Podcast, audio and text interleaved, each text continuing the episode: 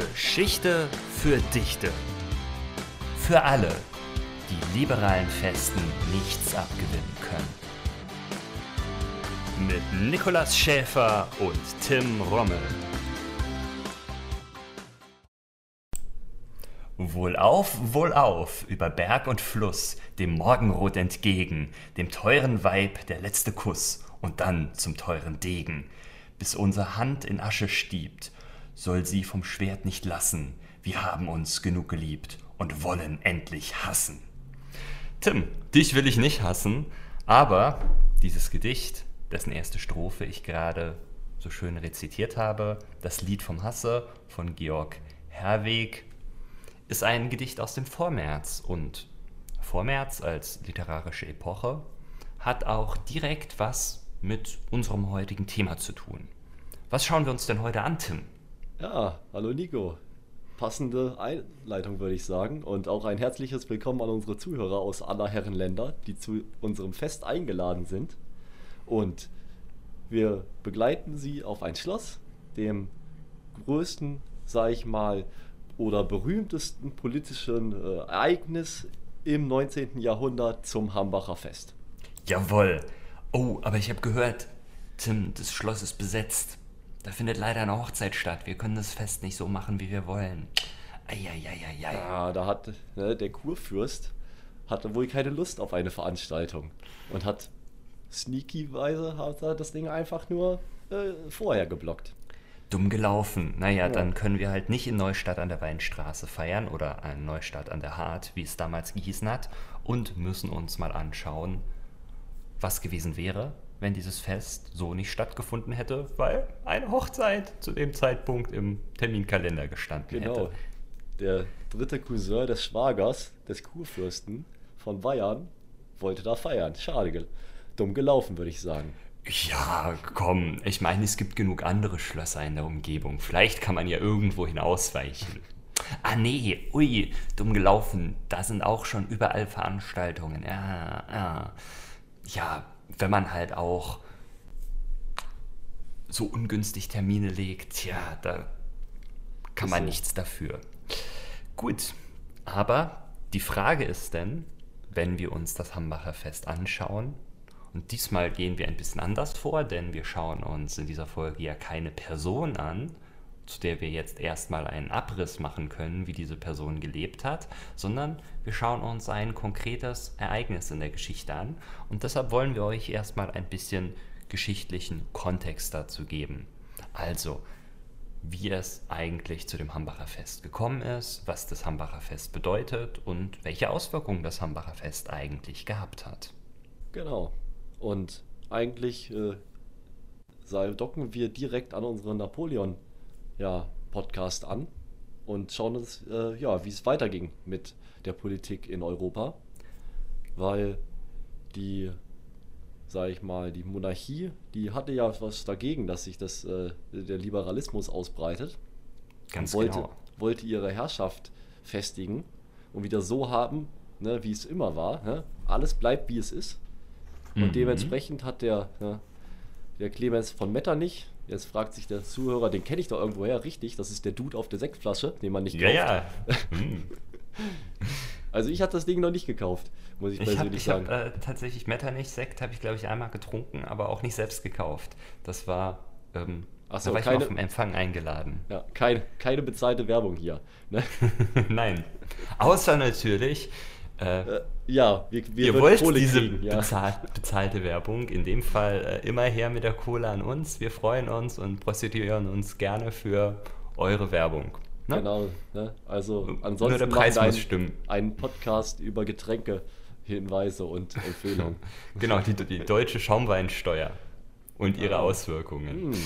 Stark. Genau, aber kommen wir wieder zum Eigentlichen und Ernsthaften. Also, genau. wir befinden uns ähm, direkt im Anschluss an die Befreiung, Befreiungskriege, äh, also tatsächlich an die Episode mit Napoleon docken wir direkt an und der Wiener Kongress findet statt.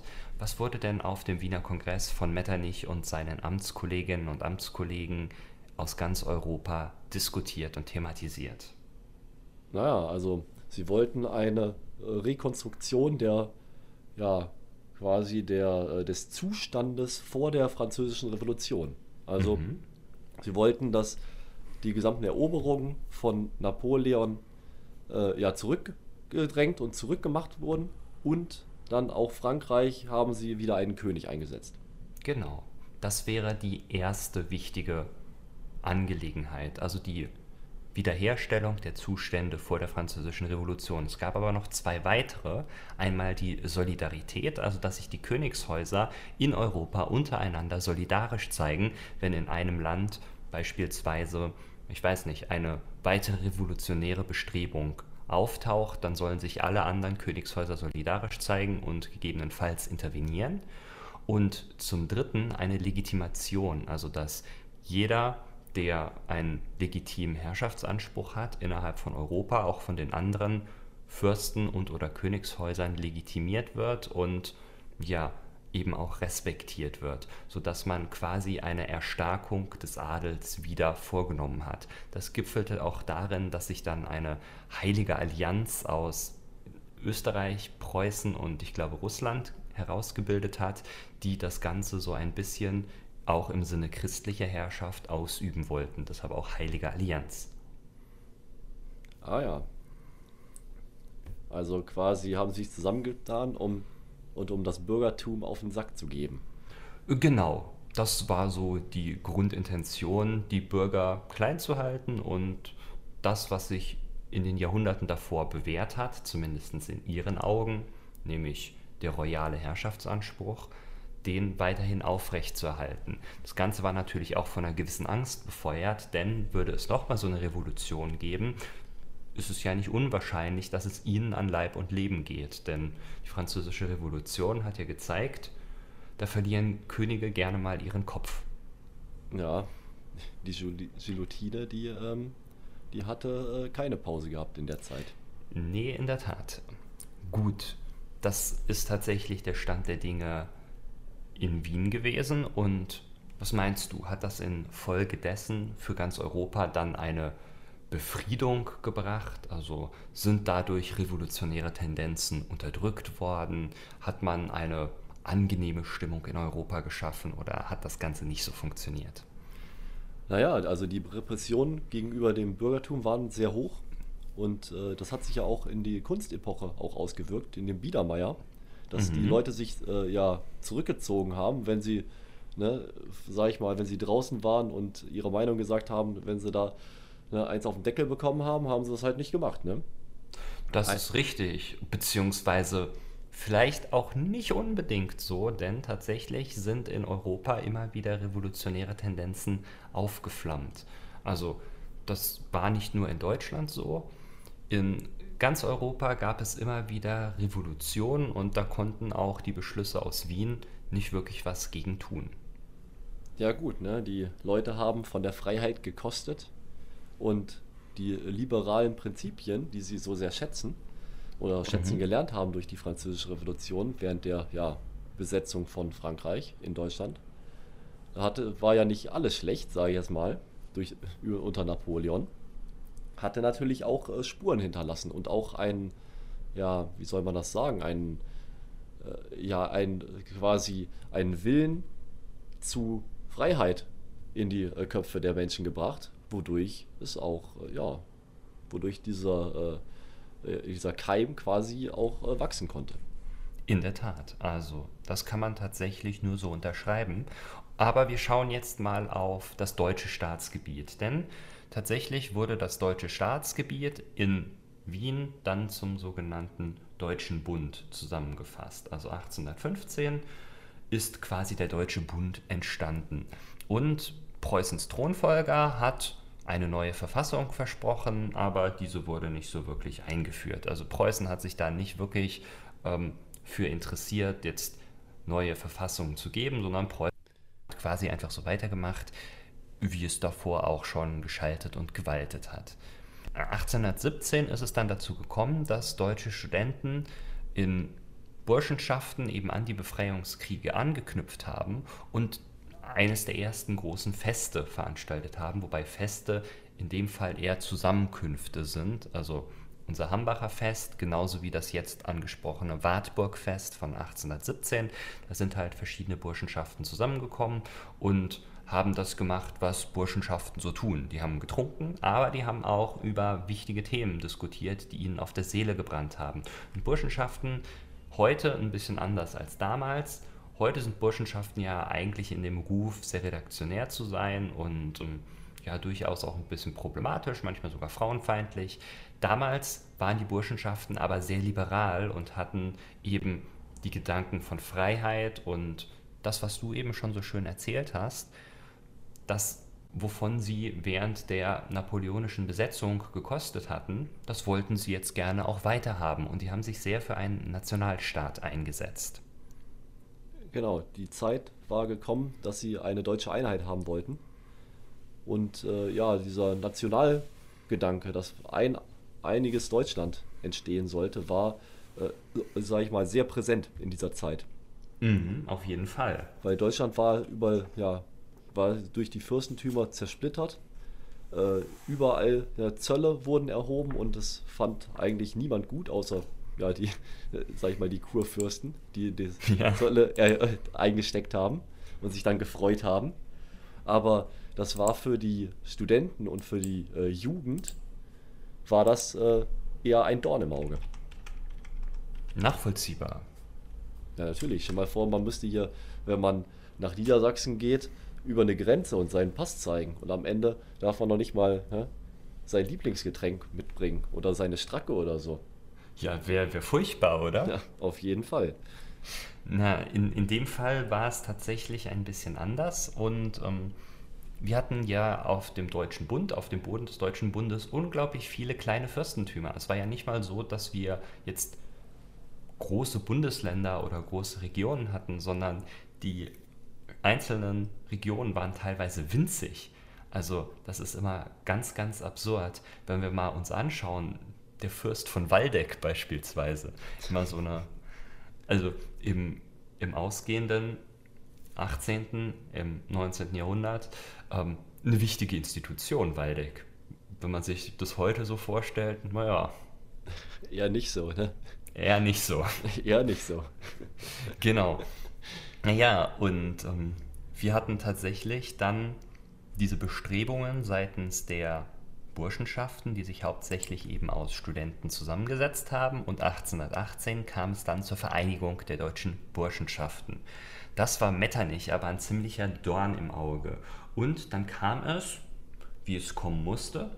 Metternich hat unter dem Vorwand von einem politischen Mord, also es hat ein politisch motivierter Mord stattgefunden, auch durch einen Studenten, hat er die Karlsbader Beschlüsse gefasst. Das war 1819. Das waren sehr rigorose Beschlüsse, die unter anderem Pressezensur, Einschränkung der Meinungsfreiheit, Verbot von Burschenschaften und Überwachung der Universitäten bzw. Absetzung von Hochschullehrern zur Folge hatten. Also die hat er da ordentlich an die Kandare genommen. Und mit diesen Karlsbader Beschlüssen hat eben eine gewisse Repression gegenüber der Bevölkerung eingesetzt. Und das hat sich eben, wie du ja auch schon erzählt hast, auch sehr in diesem Biedermeier niedergeschlagen. Man hat sich dann selbst mehr ins Private zurückgezogen, zumindest ein Teil. Ein anderer Teil hat das erst recht aufgestachelt. Denn die Menschen sind immer so, ein Teil zieht sich dann zurück, wenn er auf Widerstände trifft und ein Teil sagt sich so, jetzt erst recht. Und ähm, damit waren eigentlich die Settings gelegt und damit ging eigentlich der Vormärz in die heiße Phase. Ja, dazu muss man auch sagen, dass in dieser Zeit keine öffentlichen Gerichtsverhandlungen stattgefunden haben. Also wenn quasi, wenn du irgendwas gemacht hast, dann bist du quasi vor irgendeinen Richter gezerrt worden und dann verurteilt worden, ohne dass ja du auch irgendwie die Chance hattest, da auch noch einen fairen Prozess zu kriegen. Das muss man dazu sagen. Ja, geil. also. Das ist so richtig Guantanamo-Style, zack, bist du weg. Ja, und da in solchen ja, Verhältnissen ist halt schwierig zu leben, würde ich mal ja. sagen. Also schauen wir uns mal unser heutiges Grundgesetz an. Freiheit vor dem Gesetz, Gleichheit vor dem Gesetz, äh, öffentliche Verfahren, das gab es alles nicht. Du hattest keine Pressefreiheit, du hattest keine Meinungsfreiheit, du hattest keine Freiheit der Lehre. Das sind alles wesentliche Punkte, die bei uns in den ersten 20 Artikeln des Grundgesetzes auftauchen. Damals alles nicht gegeben. Also ich kann mir vorstellen, dass das schon eine gewisse Bevölkerungsschicht sehr in Unmut versetzt hat. Wie ist es dann weitergegangen, Tim? Ja, die Burschenschaften, die sind ja, sage ich mal, dieser, äh, der Kernauslöser gewesen. Und dadurch, dass die so repressiv behandelt wurden, ist das natürlich auch äh, dieser Unmut auf die anderen ähm, ja, Schichten auch äh, so übertragen worden, weil denen ging es auch nicht gut. Die Handwerker sind äh, durch, ähm, durch diese äh, Vorindustrialisierung äh, auch in Armut geraten. Ja. waren hauptsächlich Tagelöhner. Wir haben, im Deutschen Bund waren die Bauern auch noch nicht befreit. Die waren nämlich nur in ähm, äh, in Preußen gab es zwar Reformen dazu, aber äh, die einzelnen Kurfürsten hatten immer noch äh, ein Recht auf Leibeigenschaft von den Bauern, die dann auch Frondienste, ja, die dann quasi äh, kommen durften und für den äh, für den Fürsten arbeiten durften unbezahlt. Und das sind, ist ein ganz äh, heikler Pott aus ähm, Repressionen, sozialen Missständen, der natürlich auch zwangsläufig in ähm, ja, in zivilen Ungehorsam endet. Natürlich. Das kann man sich gut vorstellen. Also wenn die Situation so verfahren ist, wie du sie schilderst, dann ist das ein Pulverfass. Und äh, dieses Pulverfass war, das hatte ich ja eingangs schon angesprochen, nicht nur in Deutschland in dieser Lage so vorhanden, sondern auch in anderen Teilen Europas, beispielsweise in Griechenland. Da hat 1821 bis 1829 der sogenannte griechische Freiheitskampf stattgefunden. Und 1830 kam es dann auch in Frankreich zur sogenannten Juli-Revolution. Und diese Juli-Revolution hat auch im Deutschen Bund in vereinzelten Staaten des Deutschen Bundes zu liberaleren Verfassungen geführt. Also die haben sich, äh, die haben gesehen, was in Frankreich läuft und haben gemerkt, oh, oh, vielleicht sollten wir unseren Bürgern ein bisschen mehr Rechte geben, ansonsten fliegt uns das Ganze möglicherweise um die Ohren. Aber da war der Stein schon ins Rollen geraten und das Ganze war nicht mehr aufzuhalten. 1832 hat dann unser wichtigstes, größtes Fest in Deutschland stattgefunden, das Hambacher Fest. Quasi die erste Massendemonstration in Deutschland und zwar für Freiheit und für die nationale Einheit. Tim, wenn du dir das Hambacher Fest so vorstellst, also wie denkst du, ist das wohl abgelaufen? Ah, also dadurch, dass es zuerst verboten wurde und dann unter Pressedruck dann wieder erlaubt wurde, hat es eine sehr, sehr öffentlich wirksame, äh, ja, äh, sag ich mal, Meinung auch gegeben, wodurch dann auch zehntausende Leute dann auch vorbeigekommen sind. Und was auch noch besonders war, dass Frauen auch mit extra eingeladen wurden. Mhm. Was war nämlich nicht üblich. Genau, das war tatsächlich nicht üblich. Und was meinst du, wie viele Leute sind dann zum Hambacher Fest geströmt? Also kann man ja wirklich so äh, schon davon sprechen. Es ist ja jetzt nicht ähm, eine kleine Location, sondern es ist ja wirklich ein Schloss. Mittlerweile oh, hab, nur noch eine Ruine. Ich habe hier 20.000 äh, bis 30.000 Leute die aus aller Herren Länder vorbeikamen, also auch mhm. aus Frankreich, Belgien, Polen vor allem, die ähm, äh, vorher die Novemberrevolution hatten, die gescheitert ist, also von Russland unterdrückt wurde. Genau. Die auch einen äh, ja, polnischen Nationalstaat haben wollten. Und äh, so, also da sind eine ganze Menge Leute vorbeigekommen, die auch äh, aus unterschiedlichen Schichten auch wohlgemerkt. Also das waren nicht nur die Akademiker, also das war nicht nur ein reines ähm, Bildungsbürgertum, sondern da waren auch die Handwerker dabei, da waren äh, ja, da waren eigentlich alle dabei. Also mhm. aus einmal kompletter Gesellschaftsquerschnitt, was dieses äh, Fest auch so besonders macht. Auf jeden Fall, das ist nämlich was ganz Wesentliches. Zum Hambacher Fest sind wirklich verschiedenste Leute gekommen, Männer wie Frauen und aus quasi jedem Beruf und jedem Berufsstand, beziehungsweise auch aus jedem sozialen Stand. Und deshalb war das eine zumindest erstmalige wirkliche Massenbewegung, von der man da sprechen kann. Ich habe auch so 25.000 bis 30.000 Zuhörer, die beim Hambacher Fest dabei waren. Und das muss man sich mal vorstellen. Also ich weiß nicht, ob du schon mal auf dem Hambacher Schloss gewesen bist. Äh, nee, war ich noch nicht. Okay, das Schloss liegt eigentlich so, so ein bisschen auf so einem Hügelchen.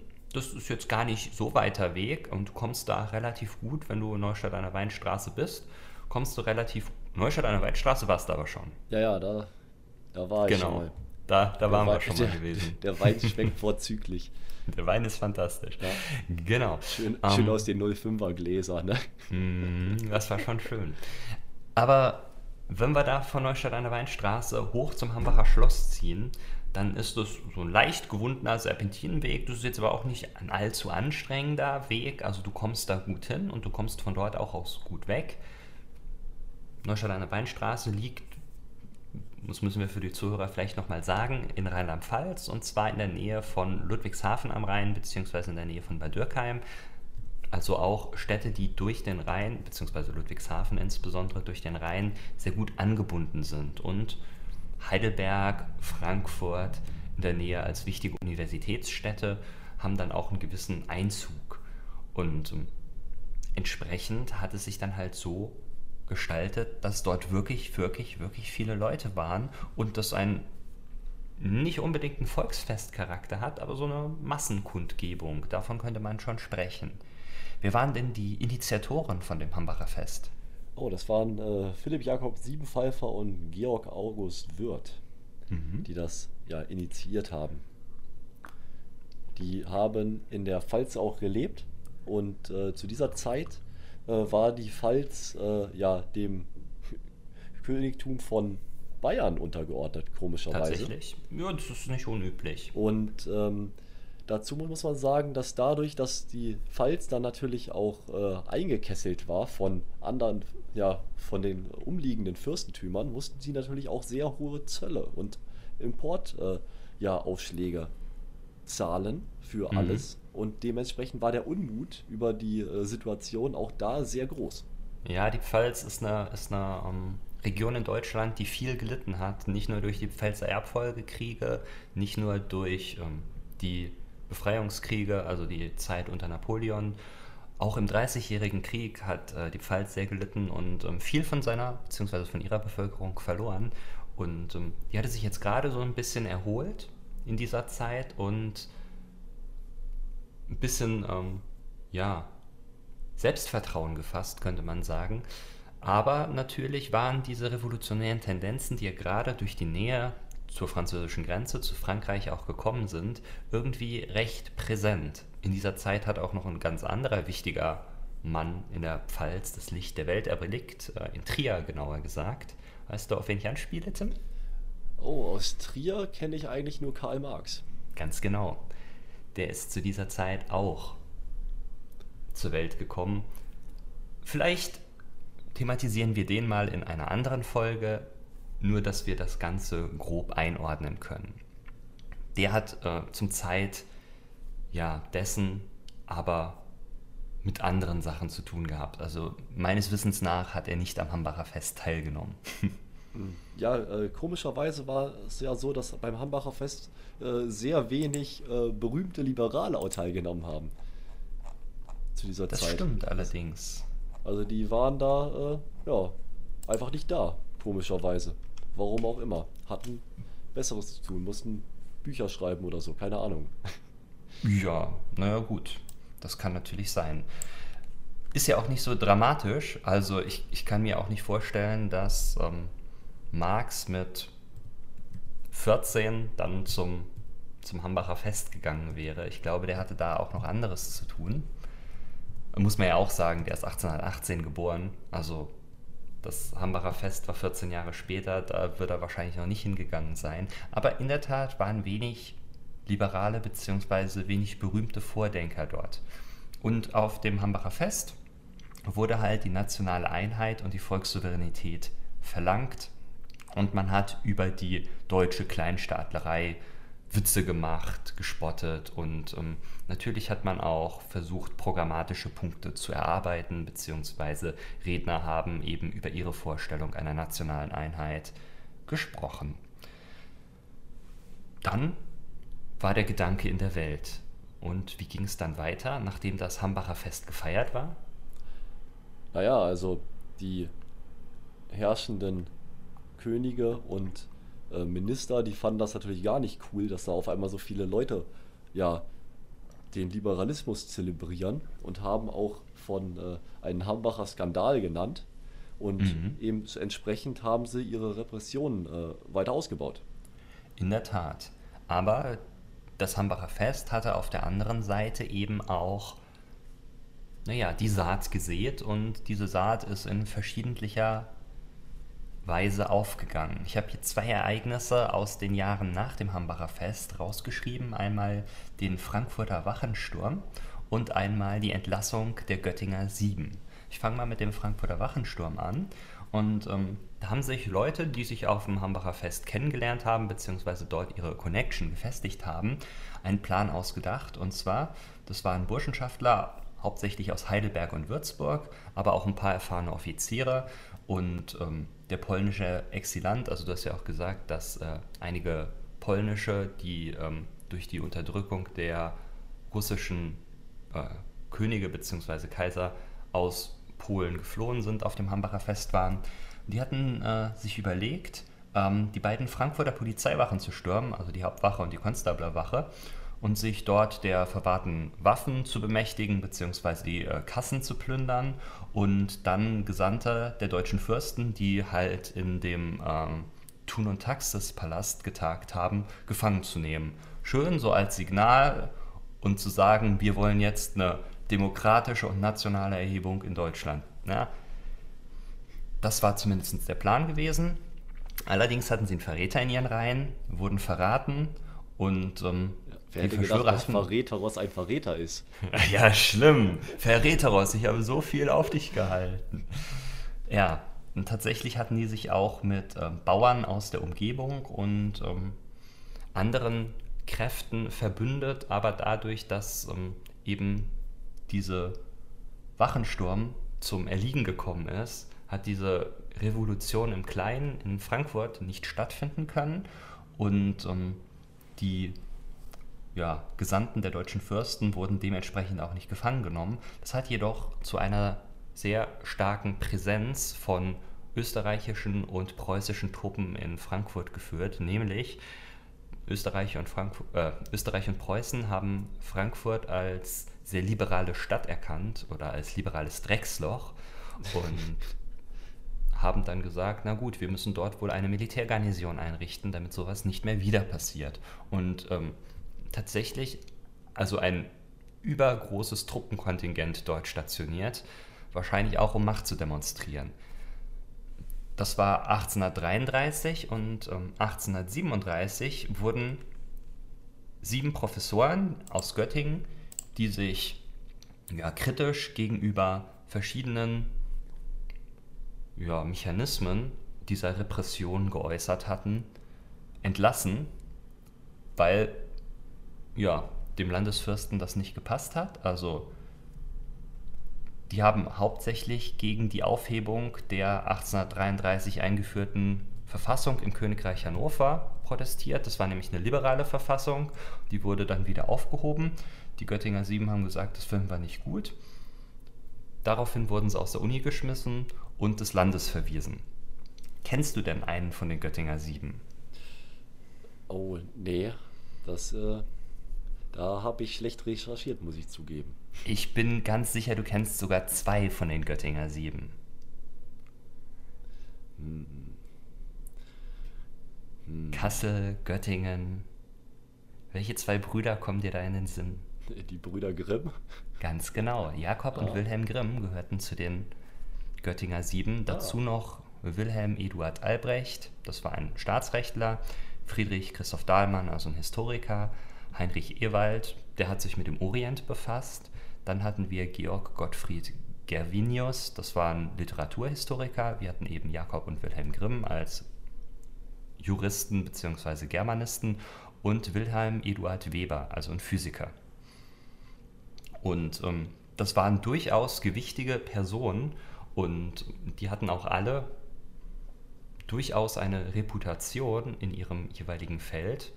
Na, wir sehen ja bis heute noch, welche Reputation die Gebrüder Grimm haben. Und ähm, die einfach so zu entlassen, das hat natürlich für sehr viel Aufsehen gesorgt und die Göttinger Sieben wurden dann gefeiert wie Helden, weil sie sich eben im Kontext der deutschen Sache für eine liberale Verfassung eingesetzt hatten.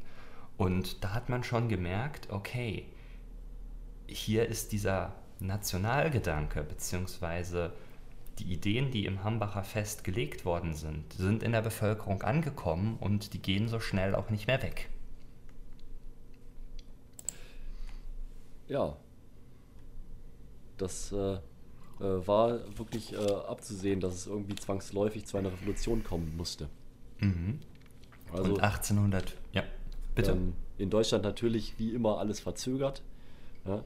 Wir sind nun mal mhm. nicht die schnellsten, aber. Nee, der deutsche Michael mit der Schlafmütze. Genau, genau so ist das. Ja, ja, und 1840 ist es dann tatsächlich zur sogenannten Rheinkrise gekommen. Da hat Frankreich nämlich die Rheingrenze für sich beansprucht. Und das hat dem deutschen Nationalbild natürlich erheblich entgegengesprochen. Deutschland hat sich ja entsprechend der Grenzen gesehen gehabt und ähm, da kam es dann zum Konfliktfall und auch zu antifranzösischer Propaganda, die sich auch sehr stark in einem deutschen nationalen Bewusstsein niedergeschlagen hat. Im Zuge der Rheinkrise ist auch ein ganz wichtiges Lied entstanden. Weißt du, welches das ist? Äh, wahrscheinlich unsere deutsche Nationalhymne. Ganz genau. Das ist unsere deutsche Nationalhymne, beziehungsweise das Deutschlandlied, dessen dritte Strophe ja unsere Nationalhymne ist. Also wir sehen hier ganz, ganz viel von ganz, ganz vielen Seiten aus Bestrebungen, Deutschland beziehungsweise den damaligen Deutschen Bund zu einem Nationalstaat umzuformen. Und im März 1848 findet in Frankreich dann die sogenannte Februarrevolution statt. Und diese greift auch auf Deutschland über. Und damit haben wir dann endgültig den Startschuss dafür, dass wir uns quasi in Zeiten des Umbruches befinden. Und am 18. Mai 1848, also nur zwei Monate später, tritt dann die Nationalversammlung in der Paulskirche, auch wieder in Frankfurt, zusammen. Aber hier ist nur eine Minderheit für eine Republik. Es werden ganz viele andere Lösungen für die deutsche Frage diskutiert ja, die Liberalen, die wollten ja auch eine großdeutsche Lösung, wie man es äh, heutzutage nennt, mit Österreich zusammen. Also dass man äh, ja überall, wo Deutsch gesprochen wird, auch ein Deutsch, also ein Nationalstaat bildet. Ja. Das ist natürlich ist nicht gekommen, weil ja, weil Österreich, der, äh, der König, äh, keine, kein Interesse daran hatte, sein Land abzugeben. Mhm. Außerdem hat der preußische König die nachdem die Verfassung im März 1849 verkündet worden ist und man dem preußischen König eben die Krone angetragen hat, hat er diese Krone abgelehnt. Und so ist diese erste Idee auch schon wieder gescheitert. Die Fürsten haben wieder die Macht übernommen und es kommt im Zuge dessen zur Wiedereinrichtung des Deutschen Bundes 1850 und die Konflikte zwischen Preußen und Österreich führen dann 1866 zum Deutschkrieg. Nach Preußens Sieg wird Deutschland neu gestaltet und der Norddeutsche Bund entsteht. Und nach dem Deutsch-Französischen Krieg von 1870, 1871, wo die Emser Depesche ein nicht unwesentliches Triebfederchen war, entsteht dann das Deutsche Kaiserreich. Ja, Revolution von oben weil auch ja. der Kanzler äh, Bismarck erkannt hat, dass äh, man dem Volk doch ein paar ähm, ja, Bonbons zuwerfen muss, damit es äh, befriedet wird. Und da sind wir Ganz eigentlich genau. schon, ähm, schon abgekommen von dieser ursprünglichen ja, Denkweise vom Hambacher Fest, dass man zwar einen Nationalstaat hat, der aber ähm, ja nicht militaristisch gegenüber seinen Nachbarn agieren sollte. Also die waren mehr so Verbrüderung für eine, ja, ein konföderiertes Europa. Da ja, sind wir Freiheit, natürlich. Freiheit, Gleichheit, Brüderlichkeit, also die Ideen, die in der französischen Revolution ja durchgekommen sind. Genau, und äh, da sind wir jetzt natürlich äh, da meilenweit von entfernt. auch äh, von diesem Nationalstolz-Gedanken, der dann eher ähm, ja, eine, eine, Aufhebung oder eine Anhebung des, äh, äh der Deutschen, sage ich mal, gegenüber den Nachbarländern genau. ja, also zuführte. Quasi, quasi eine Überhöhung des eigenen und mhm. eine Abwertung des Fremden. Ja, das war tatsächlich eine wichtige unterschiedliche Ausgestaltung zwischen den Ideen des Hambacher Fests und dann der Ausgestaltung innerhalb des Deutschen Kaiserreichs. Okay. Aber Tim, wir haben ja jetzt schon darüber diskutiert, wofür das Hambacher Fest wichtig war und wie es geschichtlich einzuordnen ist. Wie sieht es denn aus, hätte dieses Hambacher Fest nicht stattgefunden, sondern dort wäre eine Hochzeit gewesen? Du hast ja schon gesagt, vom dritten Großcousin des bayerischen Königs. Genau. Nehmen wir den einfach mal und nennen ihn Louis. Louis hätte an diesem Tag geheiratet und das Hambacher Fest hätte nicht stattfinden können.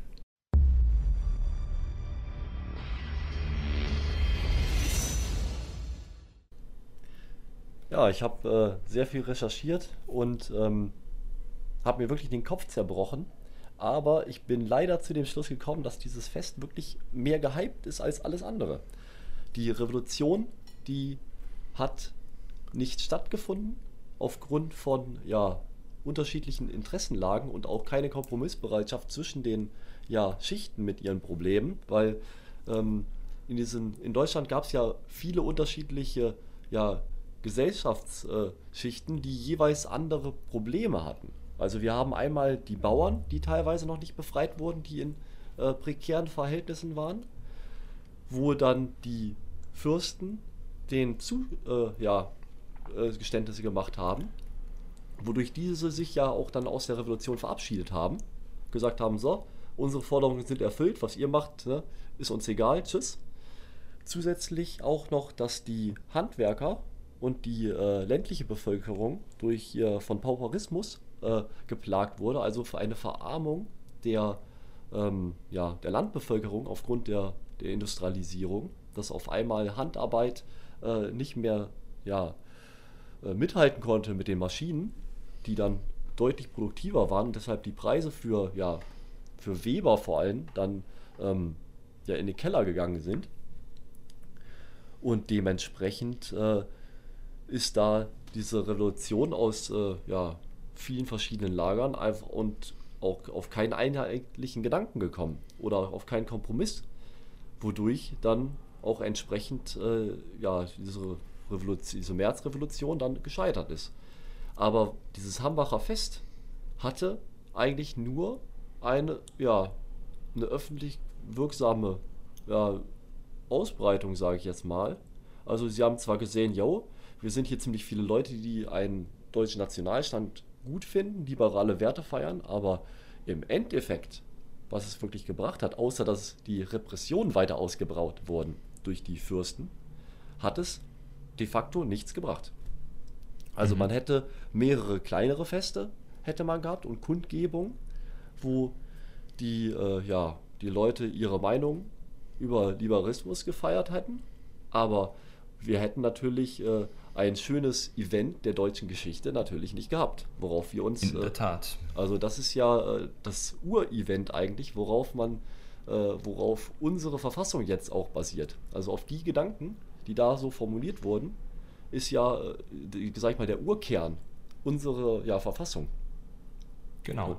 Und, und äh, das hätte uns natürlich jetzt gefehlt.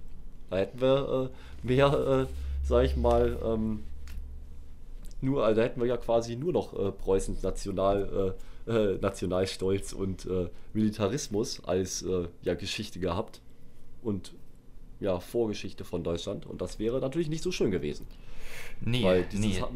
dieses Hambacher Fest ist ein gutes und sehr schönes Event gewesen, wo man sagen muss, yo, das ist, das ist ein Vorreiterding gewesen für die Zeit. Auf jeden Fall. Also würdest du meinen, es hätte sich, wenn das Hambacher Fest jetzt nicht gewesen wäre, in unserem heutigen Leben jetzt nicht so viel geändert, außer dass wir eben eher so den Bezug zu Preußen gehabt hätten, beziehungsweise zum preußischen als Vorgeschichte für Deutschland und weniger zu dem liberalen Kern. Genau, dann, äh, ich weiß, äh, unpopuläre Meinung. Wahrscheinlich äh, werden Sie sagen, oh Gott, wie kannst du sowas sagen? Aber ähm, ist leider meiner Meinung nach ein sehr gehyptes Event, also zu Recht, aber ähm, ohne wirkliche Auswirkungen. Ja, okay, nachvollziehbar. Also es ist jetzt nicht so eine unpopuläre Meinung, ähm, dass das Hanbacher Fest im Endeffekt nicht so viel Auswirkung hatte. Das ist relativ unstrittig, aber es war halt das erste Mal, dass diese Ideen vor so einer breiten Masse in so einer Vehemenz formuliert worden sind. Und hast du ja selbst auch gesagt, das ist quasi die Geburtsstunde von den Ideen, die heute immer noch unser Grundgesetz prägen. Also ich weiß nicht, ob man davon überhyped sprechen kann, aber auf jeden Fall wird ihm vielleicht ein bisschen zu viel Bedeutung beigemessen. Das kann ich nachvollziehen. Ich habe mir ein bisschen was anderes überlegt, denn ich hatte ja vorhin schon den Frankfurter Wachensturm thematisiert und der Frankfurter Wachensturm geht ja insbesondere auf das Hambacher Fest zurück. Ich habe ja schon gesagt, was dabei passiert ist, nämlich dass ein paar Burschenschaften, hauptsächlich eben aus Heidelberg und Würzburg und der polnische Exilant Jan Paweł Level, äh, versucht haben, in Frankfurt so ein Coup d'etat anzuzetteln. Das hat nicht funktioniert, die sind in den Kerker gekommen wurden später befreit, einige mussten fliehen, sind dann in die USA geflohen und so weiter und so fort. Es ist auch das äh, schöne Lied In dem Kerker saßen zu Frankfurt an dem Main, also die Freie Republik, entstanden, ein sehr populäres Studentenlied, heute wie damals. Das hätte alles nicht stattgefunden, wenn das Hambacher Fest nicht gewesen wäre, wo diese Leute sich untereinander hätten kennenlernen können, wo sie hätten netzwerken können und wo sie ihre Ideen hätten ausbauen können. Also das Hambacher Fest war hier für Triebfeder gewesen. Hätte dieser Frankfurter Wachensturm nicht stattgefunden, wäre, wie ich vorhin erwähnt habe, auch keine ständige Garnison in Frankfurt am Main seitens Preußens und Österreichs eingerichtet worden. Also wir hätten in diesem Falle dann keine Preußen und Österreicher in hoher Mannzahl als Soldaten in Frankfurt stationiert. Und jetzt bin ich auf ein Event gekommen, das sich 1873 zugetragen hat und sich auch auf Frankfurt bezieht. Wir sehen schon, wir sind in dieser Episode sehr stark im Südwesten Deutschlands anhängig. Wir haben uns jetzt Neustadt an der Weinstraße angeguckt. Ich schwenke jetzt zu Frankfurt rüber und mir ist der Frankfurter Bierkrawall am 21. April 1873 ins Auge gesprungen. Bierkrawall, da weiß man, was man kriegt.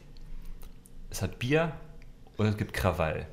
Es sind also folgenschwere soziale Unruhen und die sind für die Stadtgeschichte Frankfurts prägend. Letztlich musste das preußische Militär einschreiten und 20 Menschen sind ums Leben gekommen. Das Auslösen dieser Unruhen war die Erhöhung des Bierpreises von den örtlichen Brauereien und zwar von vier Kreuzern auf viereinhalb Kreuzer. Das klingt jetzt erstmal nicht viel, aber es gibt zwei Sachen.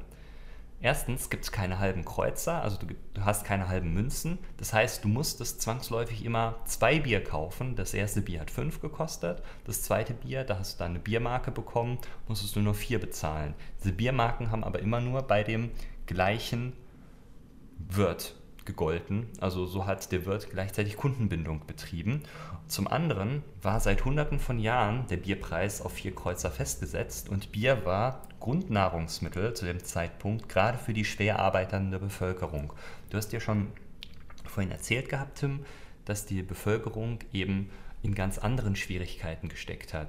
Also diese strukturelle Verarmung der Bevölkerung war ein allgegenwärtiges Problem und wir befinden uns ja auch gerade in so einem demografischen Wandel und in so einer äh, Revolutionsphase, nämlich in der industriellen Revolution, die ja gerade so am Anlaufen ist, beziehungsweise schon voll am ja, passieren eigentlich. Und in diesem Kontext war so eine Erhöhung von vier Kreuzer auf viereinhalb Kreuzer einer Preiserhöhung von quasi 12,5 Prozent gleichzusetzen. Und eine Preiserhöhung von 12,5 Prozent auf ein Grundnahrungsmittel, was elementar für die Leute ist, ist schon schwierig. Und ähm, das hat eben dazu geführt, dass die Leute, also die Frankfurterinnen und Frankfurter, halt jeder, der Bier konsumiert hat, ganz schön gekniffen war.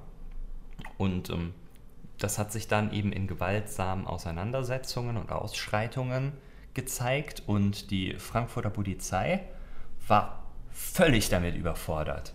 Also es hat eine Hungerrevolte ausgelöst und äh, zu dem Zeitpunkt Frankfurt etwa 100.000 Einwohner und die Frankfurter Polizei, was meinst du Tim, wie viel waren das ungefähr?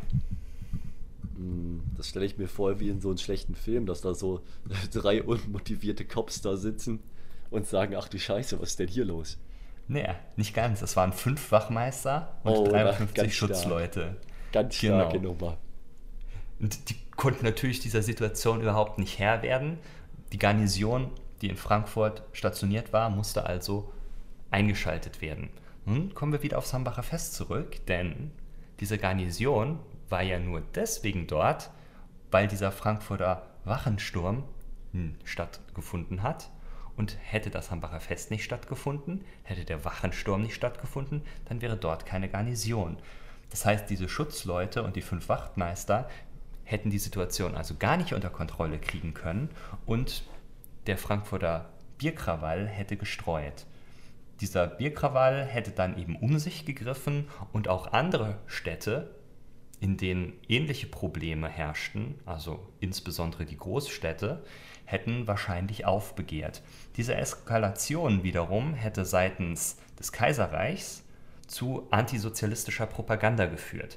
Denn die hätten natürlich das Gespenst des Kommunismus gesehen, das sich da Bahn bricht und damit hätten sie auf der einen Seite natürlich Unrecht gehabt, denn in dem Fall ging es den Leuten nicht um ja, die soziale Revolution, sondern einfach nur darum, nicht am Hungertod zu sterben.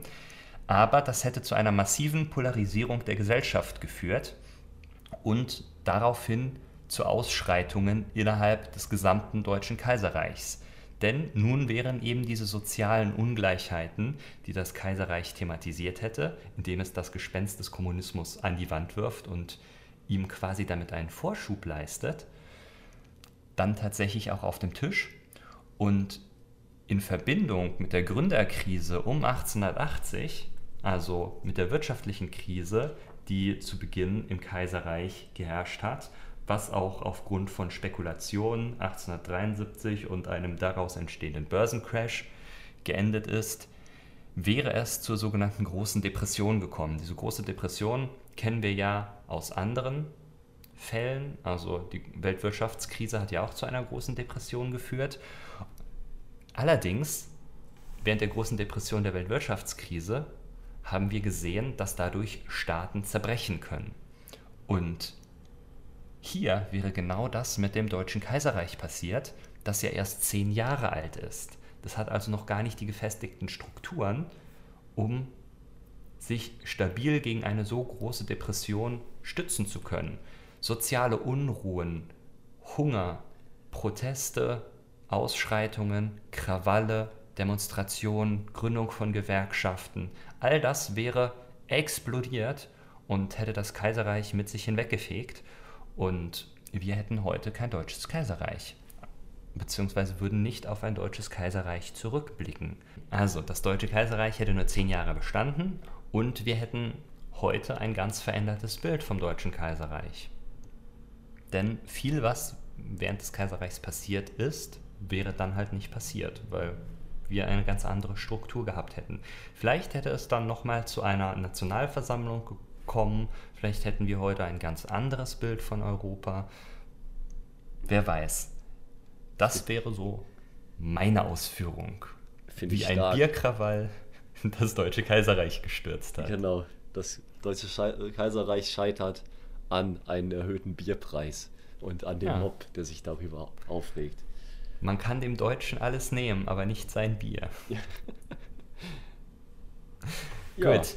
Das äh, ist die Quintessenz, würde ich gerade mal meinen. Ich denke auch. Nun, Tim, dann sind wir auch schon am Ende unserer Folge. Was schauen wir uns denn in der nächsten Folge an? Oh, du hast äh, es eigentlich schon fast erwähnt. Du hast Bezug auf den 30-jährigen Krieg genommen. Und in diese Zeit springen wir wieder und gucken uns den Herrn Wallenstein an und lassen ihn ah. keinen berühmten Feldherrn werden, sondern einen Dichter. Oder? Ein Dichter. Dichter? Haben wir Dichter gesagt? Ja, doch. Wir sagen Ein- Dichter. Äh, nee, Buchhalter. Buchhalter hatten Ein wir. Buchhalter. Ja, Dichter, Buchhalter ist äh, Irgendwas mit Schreiben. irgendwas mit Schreiben. Weißt du, das waren da sowieso. Früher, da war man Tausendsasser, da war man ne, universal gelehrt und hat alles gemacht.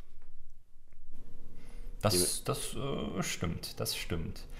Nun denn, die Liebe kann uns helfen nicht, die Liebe nicht erretten. Halt du, o Hass, dein jüngst Gericht, bricht du, o Hass, die Ketten.